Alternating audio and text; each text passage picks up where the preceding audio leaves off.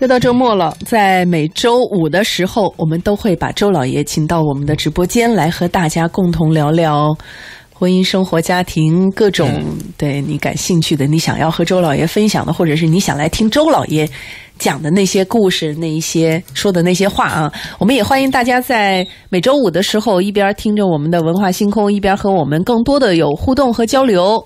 呃，两种方式，一个就是我们的热线八八三幺零八九八，还有就是我们的微信公众平台。嗯，通过这个微信当中搜索我们的公众号“文化很有料”，材料的料，料理的料。您在关注了“文化很有料”之后呢，直接把您的情感问题或者是您的婚姻家庭问题，呃，用文字的方式发给我们，在节目当中跟周老爷实时的互动，让周老爷替您作答。来听听周老爷给到的一些参考建议啊，说不定可以，因为周老爷的角度总是非常的客观，说不定会让你重新有看待这个问题的机会哈。来，周老爷，我们今天接着讲离婚是吗？对，也有些朋友下面跟我说，他说在电波里说呢，他感觉到有点难堪，他认为这是隐私，那你就变换一个说法啊，你就把那个题目说出来，嗯啊，什么什么问题，什么什么问题就行了，你不一定要非说你嘛。嗯，不一定非得把故事的具体说出来，把你的问题提出来。对，还有呢，就是你可以给文化很有料发你的短文和微信，对对对这样的话也可以遮蔽你的姓名。不会把名字念出来的。哎，对 当然，如果你有特别要求，我们也会念一下，啊，对，嗯。就当然取决个人了。沟通来讲，直接比较好，最直接、最真切嘛。我们我们这也这几趴谈的是还是离婚的问题，我们上一趴谈的是有哪些人可以不离婚。嗯，因为我们基于上次和移民谈那个问题，就有些人离婚以后确实对双方好，有些人离婚以后确实对孩子好。嗯，这个假设不但存在，现实也有这样的结果。那我们就做了个假设，呃，你哪些人还可以熬一熬、守一守？也就是说，我们退往后退的时候，是不是可以退半步？嗯，如果你一下推到底，翻过来后悔怎么办？所以我们上一趴谈的是哪些人可以暂时守一守、熬一熬。嗯，就这些人，我们提倡暂时先不要离婚。我们提了两种人，一个人就是有一方感到委屈，是因为对方我感觉你不爱我了啊，对，啊，因为这个问题我要跟你离婚，这个是我们反对的。嗯，不要因为爱情而选择离开这个家庭。嗯对，我们讲了这个，呃，男女关系在结婚以后，他的情感就是有一个下降趋势，是正常的。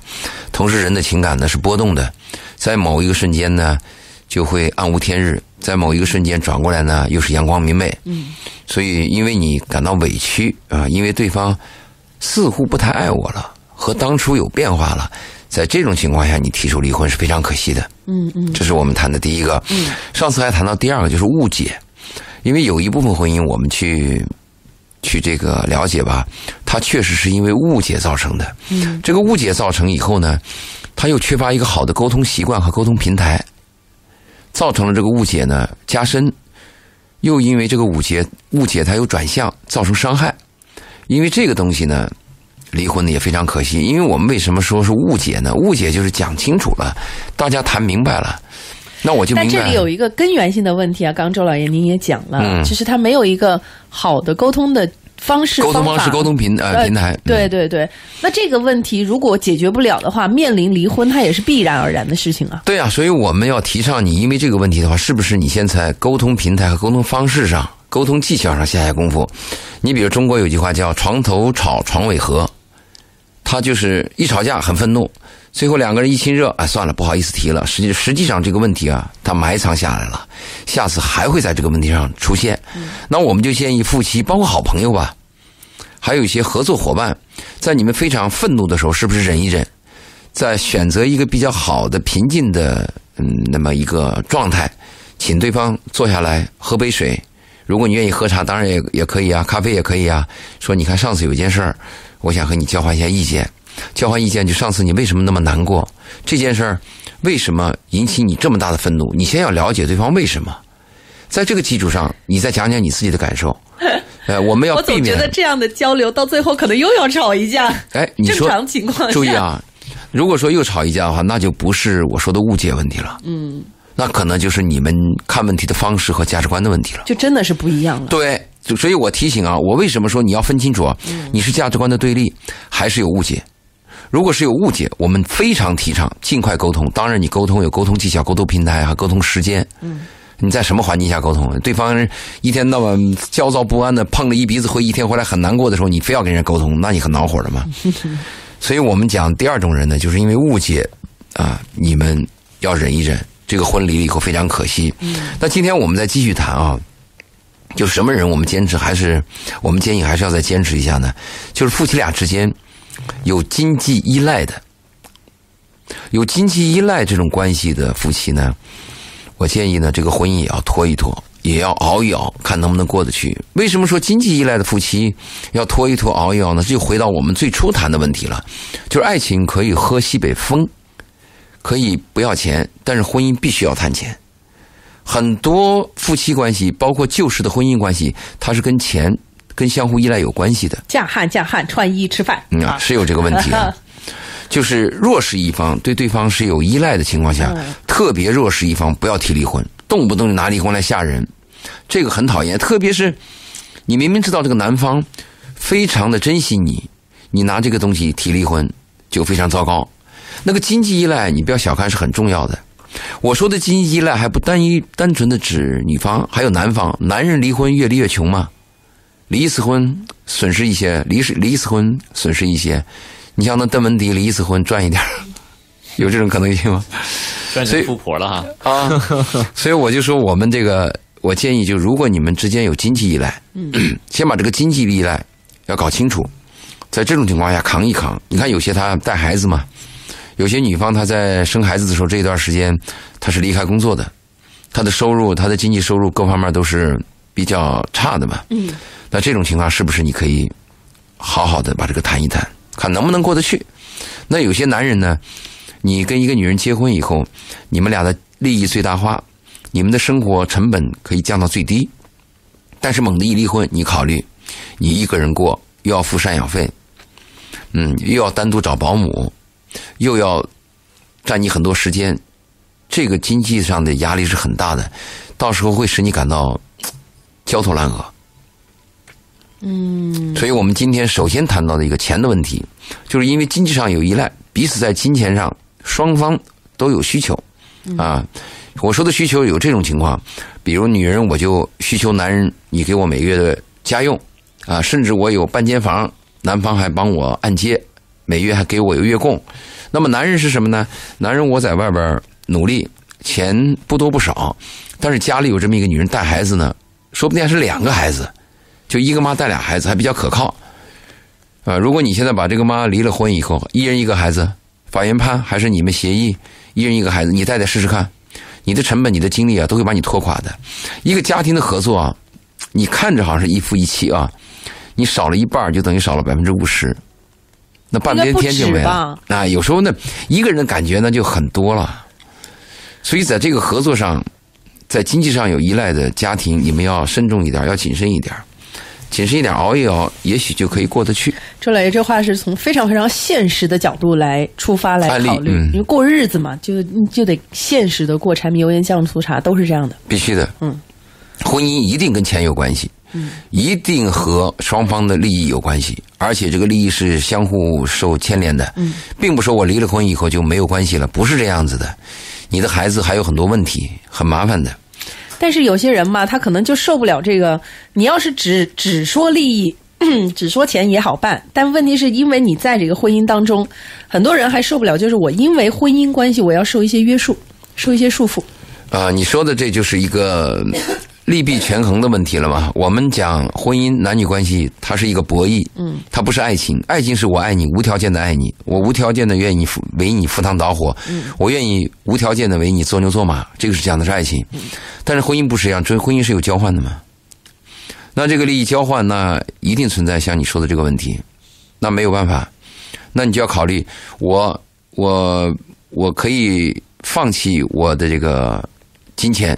我就是为了感情，我要最好的感情，最纯美的男女关系，或者我心里想的那种模式的爱情。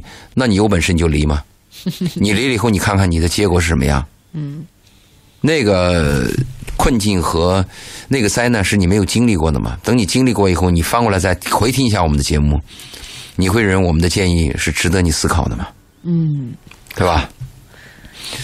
不用经历也也要值得思考一下，就是选择在你手上，但是你选择的后果要学会思考一下。对，它有些东西是不显眼的，就像路灯，这个路灯平时存在的时候，你认为无所谓，你把路灯灭一下，你试试看，立刻你就瞎了。你每天回家，电费好像有人交，水费也正常，自来水龙头一打开，水就来了，开关一摁，电就来了。家里边那个冰箱打开，总有吃的。你以为这些东西都是很简单的吗？你等等，有一天突然有一个胳膊断了，或者有一个问题发生了，你试试看，你会感到非常诧异。那个时候呢，你再翻过来想，你那种心高气傲和你那种盛气凌人，那就不一样了。人会为现实屈服的，只是什么时候啊？看现实对你打击有多大。嗯。呃，我们谈了一个经济上有依赖的啊，我们建议有些朋友你们要忍一忍，熬一熬，尽可能协作，把这个婚姻还走一走。嗯啊，至于最后能不能走下去，那真是人算不然不如天算，啥命就什么什么啥命。先尽力吧，对，尽力。嗯，那今天我们谈的第二点呢，就是有些夫妻关系，他到我这边来谈的时候啊，你会发现他那个离婚啊，就是讲的条件很无聊。他讲的他那个条件，他讲的对方是。缺点、缺陷和毛病，啊，你看那个人怎么怎么的，呃，好像是吃饭的吧嗒嘴啊，或者刷牙怎么怎么样，拖地怎么怎么样，他谈这个问题。我们在很早的时候有一个案例，就我们一个省市判的一个案例，就是女方因为男方，呃，个人卫生就是换内裤时间太长，几天换一次，因为这个问题吵得不可开交，最后两个人越闹越凶，到了法庭，那就是离了婚。这个案例当时非常的影响面大，那我就说，如果你要问为了一个缺点、缺陷和毛病离婚的话，也可以。那你离了婚以后，除非你就不打算再找，对吗？不然的话，总没有这个毛病，会有那个毛病。对呀，或者你结婚以前就应该是孑然一身，过单身的日子。嗯，你和什么人在一起，你会发现是完美的呢？你自己是完美的吗？特别是挑剔有些对方的一些毛病啊，说人家吃饭吧嗒嘴啊，嗓门大啊，为这些东西谈到离婚，这个是错误的。你可以发发小脾气啊，也可以提提你的意见，甚至损对方几句也行。但是如果为缺点、缺陷、毛病，你要提这个离婚，最后你会发现天底下的就是另一半啊，都有缺点、缺陷和毛病，谁没有？嗯。就是不成熟嘛，对不成熟的表现啊，还有一个可能是这样的问题，他对这个男人看不惯，或者这个男人对这个女人看不惯，就本身就有成见。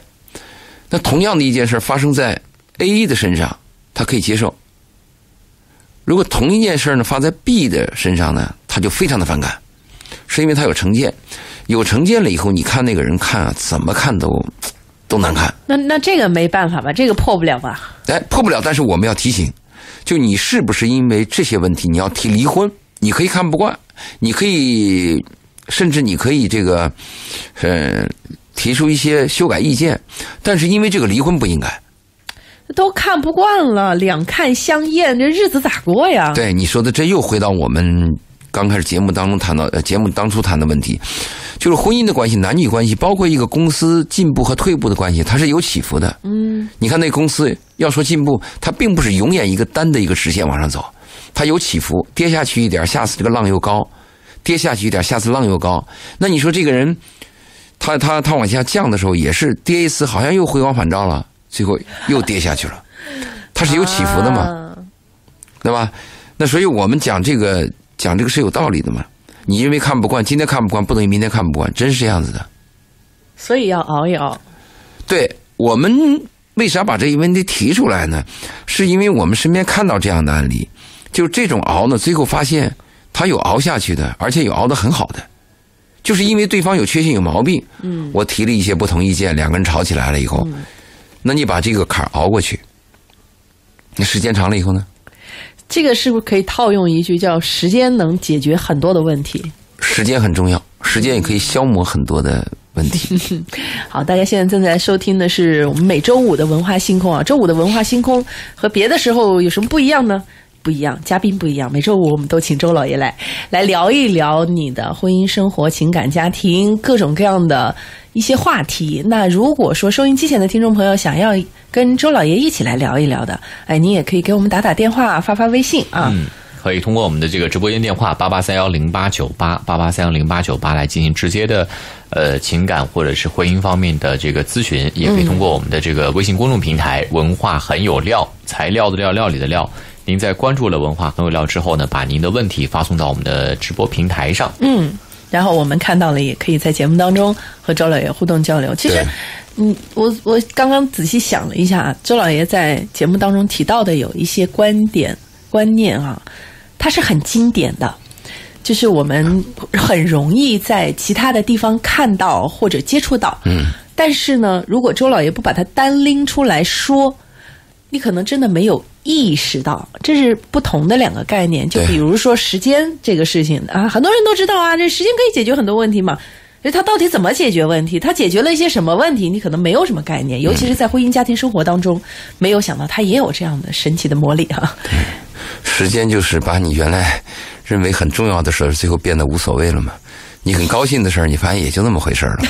怎么办？很悲能来一点高兴的吗？啊，很悲伤也这样子的嘛。那我们再说一下第三点吧，就是有些人啊，有些人的离婚很可惜啊，是因为父母的干预，啊，因为有些是因为啊、呃生孩子，请婆婆或者是岳母来家里带孩子，还有一些是把这个老人接过来住。嗯，大家都是情况很多见呢。对，是因为好心我们在一起嘛，我爱你们，我们希望在在一起，大家可以互相照顾嘛。嗯，我孝顺嘛，或者是怎样？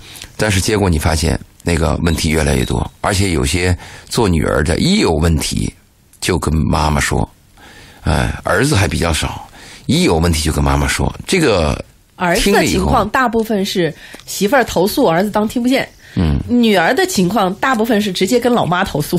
对，所以这跟老人说了以后呢，老人的干预，我们发现，在老人的干预，不论是老人干预第三代的教育问题，还是老人干预他们下一代的夫妻情感问题，从概率上来讲，大多数负面的东西多，也有那种非常明知豁达、智慧的老人，但是比较少，嗯，对不对？相对而言，相对比较少。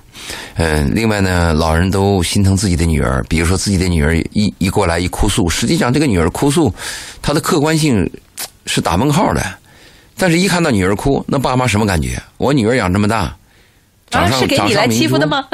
啊，立刻他就怒了。嗯，人在怒的情况，他首先是要要宣泄，呃，什么判断是非啊、调查真相，那都放到后面去了。所以有很多父母，我建议你们啊，跟孩子在一起的时候要谨慎，处理孩子的问题尽量要远离，而且你们对孩子的问题呢，最多有一个建议权，你没有否定权和决定权。这个是所有老人要注意的问，同时。夫妻俩也要注意，就是跟老人要保持一段距离。比如说，男方的父母来了，这个男方就要有充分的心理准准备，要跟自己妈讲好啊，我的老婆她有些什么什么问题，你应该回避。我们家还有一些什么问题，我要告诉你。当然，能这么理性的人很少了，人都是生活过了之后才翻过来思考生活的，对，对吗？就跟这个，我有时候也会跟身边的朋友聊聊天，嗯。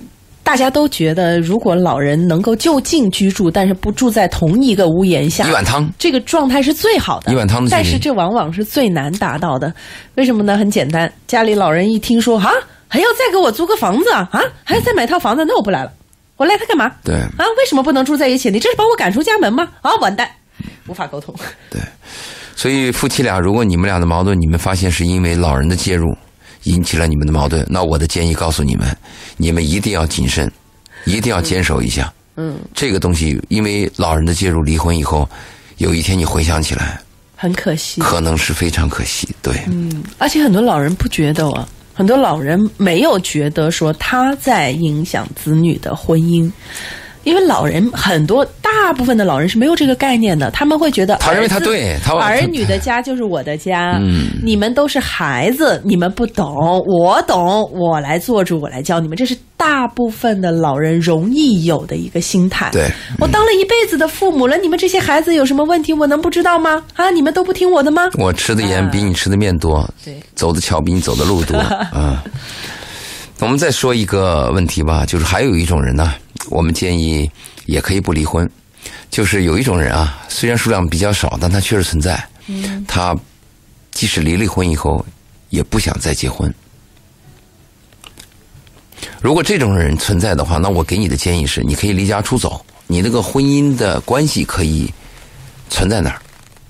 你不要小看这个婚姻关系存在那儿和你把婚姻关系解体以后这两种心态是有区别的。我是有家的人，我是有婚史的人，反正我也不想再结婚，那我出去单过，这是一种心态。你的那个心态意义上，法律程序上，你还有个家，还有一个妻子，还有孩子。我说我怎么周六的节目总会有听众问，哎，我老公或者我老婆好几年都找不着了，我有什么办法离婚？真有这样的人。除非你非常想结婚，你还对婚姻抱有极大的希望，那我们另谈。但有一部分人，你就认定了，你看孩子也有了，婚也结过了，啊，你呢也想有点自由的生活了。那在这种情况下，有一方坚持反对你的离婚，然后不离，那就放弃了，啊那就放弃了。那好，那咱来说啊，就分居吧。分居以后，我过我过我的嘛，我过我的，你那个婚姻保持着，对我没有影响，反而对你的心里边有个安慰，对孩子可能有好处，不定哪天又翻回去了，有这种可能性。一切皆有可能。只要存在，它就可能嘛。好，这是我们今天在节目的上半段，嗯，周老爷跟大家稍微分析总结了一下，这个哪些人，嗯，哪些人最好不要轻易的就要决定离婚，对应该多熬一熬，多看一看，多观察观察啊。嗯，我们先进半点广告吧。好，嗯，我们在广告之后我们再回来。对也大家也别忘了，可以在我们的微信公众平台上面来和我们进一步交流互动，来搜索“文化很有料”。我们一会儿再接着回来。听听一曲佳音，觅一份心情，文化星空，敬请共赏。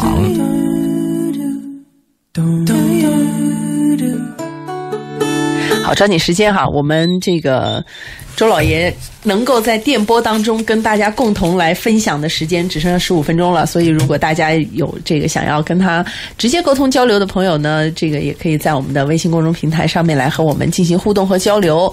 另外还有朋友在问关于回听和怎么关注周老爷的问题，我们也跟大家解解答一下。呃，大家要回听这个节目，周老爷那边是有我们之前的节目的录音的链接的哈，大家可以也是是不是周老爷？对，啊，大家也可以添加一下周老爷的微信，包括你在节目之后有你觉得不方便啊，需要单独聊的一些话题，也可以添加周老爷的微信，在我们的公众号“文化很有料”当中呢，直接的回复“周老爷”啊，周树人的周。老师的老，爷爷的爷，就会弹出周老爷的微信啊，微信二维码。嗯，尤其提醒一下大家哈，这个“老”是老师的“老”，对，不要有女字旁，要不然你就找不着啊。然后呢，这个添加的时候也记得说明一下是咱们文化星空的听众，对，嗯，啊，这样的话呢否则你不，知道他是谁。啊，对对对，然后周老爷这线上咨询人其实挺多的，嗯。对咱们文化星空的听众是特别优待和照顾的啊。好，我们接着来说，接着再说吧，就我们刚才接着上面的话题谈，就有些人我们建议你啊，离婚的时候要慎重，能不能熬也要坚守一下。嗯，还有一种人呢，是我们提示的，就是啊，中年的女性，很多中年女性呢，她们在离婚的时候呢，呃，她们以为还可以有新的婚姻，甚至还有些傻乎乎的以为还有新的爱情。嗯，实际上是不可能的。我在私下跟有些中年的女性去聊，当然这些中年女性她们有些优势，嗯，比如有的就是有些姿色，有的女人呢她风度翩翩，还有的女人呢很具备内秀，嗯，那还有一些女人呢有个有个一官半职，嗯，她们的自信在哪里呢？就是她的丈夫实际上也过得去，但她就是认为隔壁老张或者是他家老李更好，他就要离婚，这个风险是很大的。嗯，还有一些女人，她们认为我在婚姻的存续过程当中，有男人给我示爱，有给我递纸条的，邀请我吃饭的，还有动手动脚的。注意啊，这个骚扰你和爱你是两两回事，两回事儿。千万很多有些女性啊，把这个问题给混淆了。你很难，你可以碰到，如果你有点姿色，你一生当中会碰到很多男人啊，愿意给你套近乎。但是，一个女人很难碰到一个男人愿意为你挺身而出，而且终身和你在一起的这么一个男人。所以，这个是要提醒大家注意的。我曾经跟一个呃有一定文化的中年女性聊过这个天儿。我说：“你生活当中也一定有这样的骚扰？”她说：“有。”我说：“一定有这样背后的这种请求。”暗判有，我说那你为什么就一直你？我说你有过这种出轨吗？他说他没有，我就问为什么，他就讲的很清楚。他讲的理由是这样子的：他说一个是因为我丈夫出轨，我就非常痛恨这种出轨的事儿啊，伤害过我；第二个呢，我就没有碰到一个愿意为我挺身而出，而且是终身和我走到底的这么一个男人。除了她丈夫，对。所以这个就是我提醒很多，我在这个话题在讲这个这件事儿时，我在很多场合都讲。十几年前、二十年前，我就提醒过这个案例，就提醒过，告诉这些中年的女性，哪怕你条件再优越，我说你要谨慎，一旦离婚，你做好准备，再婚的可能性几乎是趋于零的。他们都反驳我，嗯，他们自信满满。现在十年、十五年过去了，你翻过来再看怎么样？我见了。还单着呢，待着呢，只能是越来越老，没有任何可能性。而他们的丈夫呢，多数都有了家，还有一部分有了自己的新的孩子。嗯，这个是确实是这样，就是包括我身边都有非常为数不少吧，也不一定非常多啊，但是真是数量不少的特别优秀的女性，嗯，是单身的家庭。就不是不是单身一个人，是单身的家庭，就是他们通常都有孩子，但他们单身，然后他们的事业、他们的社会地位、他们的经济状况好好好，可以过日子，但是内在的感情可以过得非常好，但他们就是情感孤独呢？嗯，有没有呢？背后呢？一个人高兴不高兴，不是在人面前；一个人快乐不快乐。心情舒畅不舒舒畅，是在没人的时候，在你一个人躺在床上的时候，在你一个人在卫生间的时候，你才知道你自己是不是真的快乐，嗯，真的放松。嗯，所以我就提醒，过啊当然话是有这样的状态的女性。但是话说回来啊，就是如果你是个中年的女性，你认定我这个婚姻是必须要离的，那是另外一个概念啊。我刚才提醒的是，有些女性认为我还会有一个更好的婚姻啊，外边骚扰我那个男人啊，就是爱我的。还有，我离开我丈夫以后，还有更多的男人会对我怎么怎么样？这个你注意，你不信你试试。你离了婚以后，有些男人会自动消失。对，就这个问题，他傻着呢嘛，他缺这一刻。所以我要把这个难听的话说出来，把这个事情的真相告诉你。嗯，但其实我认识有些女的哈，她因为有钱，所以当然可能也是奔着他的钱去。他找小男人。对，也是有的。会结婚吗？你注意啊，我说的你，我这个移民和你这个有个区别了啊。呃，不，移民说的可能也有道理。有些女人她有钱，她找到小男人，她自以为是爱情，她她会有个梦幻。嗯，这个有很多年龄大的女人，包括钟丽缇嘛，我们身边有很多嘛，包括高圆圆嘛，有很多嘛。他们找到小男人，不是没有婚姻，也不是没有爱情。我们还是讲个大概率啊，大概率的女性，当你离婚以后。你的年龄又比较大，这就比较麻烦。你看我在婚姻介绍所的时候，我做过调查，有这个三十岁左右的女性啊，她们进婚介所感觉到被侮辱。哎，我问为什么呢？他说：“你看吧，我三十岁，我想找一个三十五六的吧，他眼睛盯都二十多的，就是因为我老了。好，那我把条件放宽，我放宽到四十多岁。”没想到四十多岁的男人还盯着二十五六呢，哎呦，我太难过了。后来一咬牙，算了吧，那我再老一点，接近五十也行。他说，没想到五十的人还在挑我，挑来挑去的。所以这个他就感觉到被侮辱。所以我们要明白，你不要对这个现实不满，你要知道现实是个什么状况，对吗？感觉好心酸，你心酸吗？我替他们感觉好心酸。如果如果。你心酸吗？不，这是现实。女性的巅峰时期真的就是二十到三十青春期短嘛？对，但是男性事实上是从三十五之后发力可以持续到五十五，大概是这样的一个状态。还有一个，就社会对女性的。评价和对男人的评价是有区别的。确确实实，这是这是没有办法喊着这个男女平等和女性半边天就能够把它真正的平衡的。对你以为你喊平等就能平等？并并没有，这是对平等，我们讲的是人格上的平等、公民权的平等、选票权的平等，还有男女的同工同酬。嗯，在这种个人的心态上，你没有办法取得完全的一致嘛。所以这个是我要提醒的，就是有些中年的女性离婚，你们要三思而后行，对未来你们要谨慎啊。嗯，好，我们来看看大家的看法啊。有一个朋友说到，这个自己的朋友的老公呢，呃，有办公室的外遇，跟他的下属，然后呢，这个，然后这个老公呢，对他的媳妇儿就非常的冷淡，然后基本上属于这个拒绝跟他亲近，背对背睡觉，然后也很少回家陪他，然后也很少主动联系他。啊，想问这种情况，呃，要离婚吗？如果不离婚的话，怎么挽回？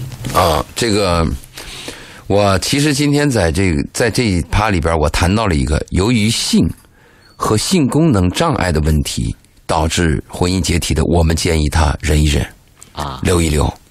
你现在这个过程，现在在这个阶段，她的丈夫一定是对这个外面的新鲜的肉体、新的女人他有兴趣。我的建议是，他背靠背你就背靠背嘛，不要给他压力，让他放松，注意尽量避免提这件事儿，这是我的建议。爱听不听不听是你的事儿。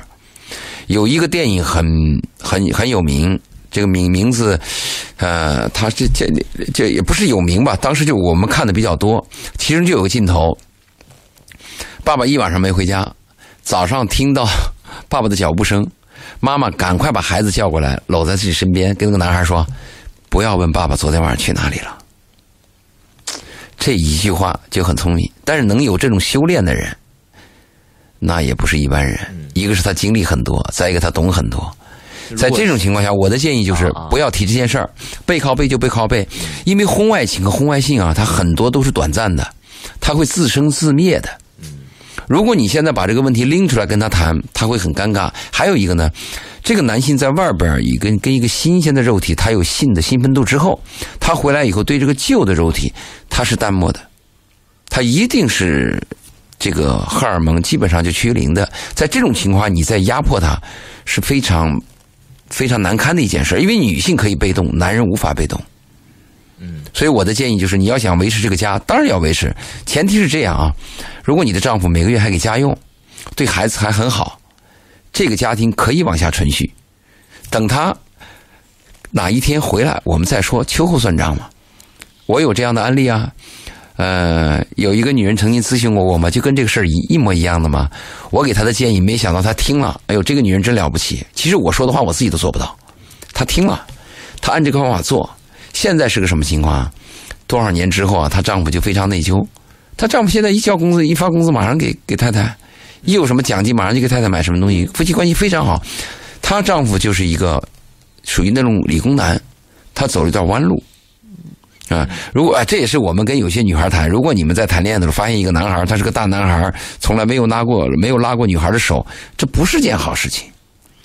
他如果说有过几次经历，身上打过这个防疫针啊，有抗体，这就是我之前真的有朋友特别痛彻心扉的跟我说过一个他的经验之谈，叫做“你以为看上去很老实的男人，他是真老实吗？不，他是没有机会。那如果这个他这个情况反过来呢？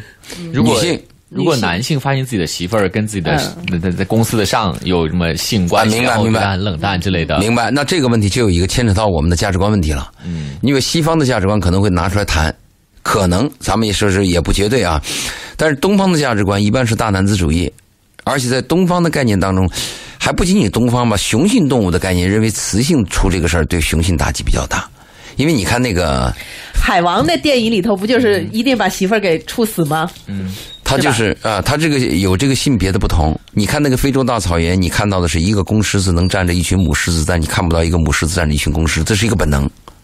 就一般来讲，男人会会记仇，这个是男人会记仇。还有一个问题，女人这件事儿一旦公开了以后，多数女人会铤而走险，就她真是跟那个婚外情有情，还不仅仅是性的问题。嗯，好。另外一个朋友说自己是一名单亲妈妈，然后呃很想知道为什么自己找不到一位合适自己的对象。啊，那他要这样回答，我告诉你，呃，一百个人当中会有九十个人说这样的话，就是为什么我找不到合适的对象？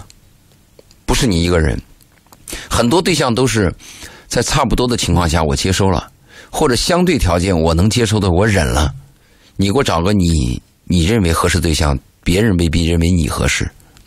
没有理想的人，没有合适的对象，只是你可不可以忍，可不可以被迫接受？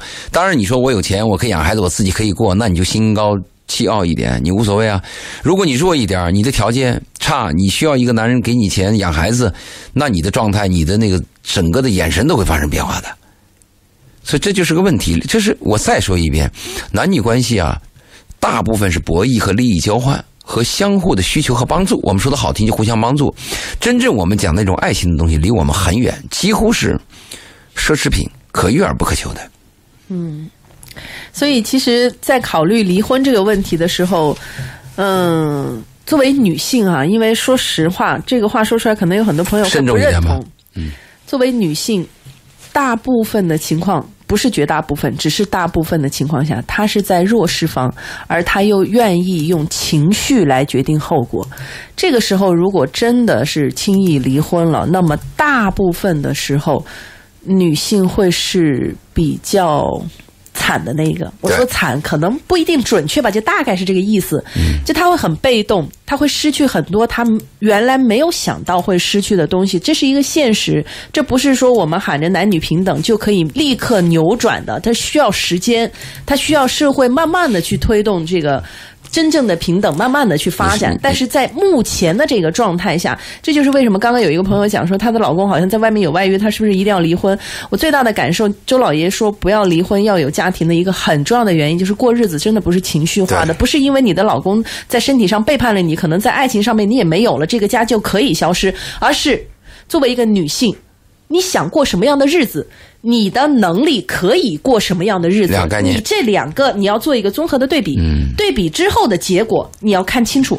如果说这个不清楚的话，那你可能会遭遇到你完全没有想到的一个结局。为什么事情会变成这样？对，那就很很很很可惜了。就是你懂一个道理，可能解决一个问题相差很远的两回事。真是，所以大家如果还想接着聊啊，还想这个跟周老爷多多。交流可以在文化很有料当中回复周老爷。今天就到这里，再见。好，拜拜。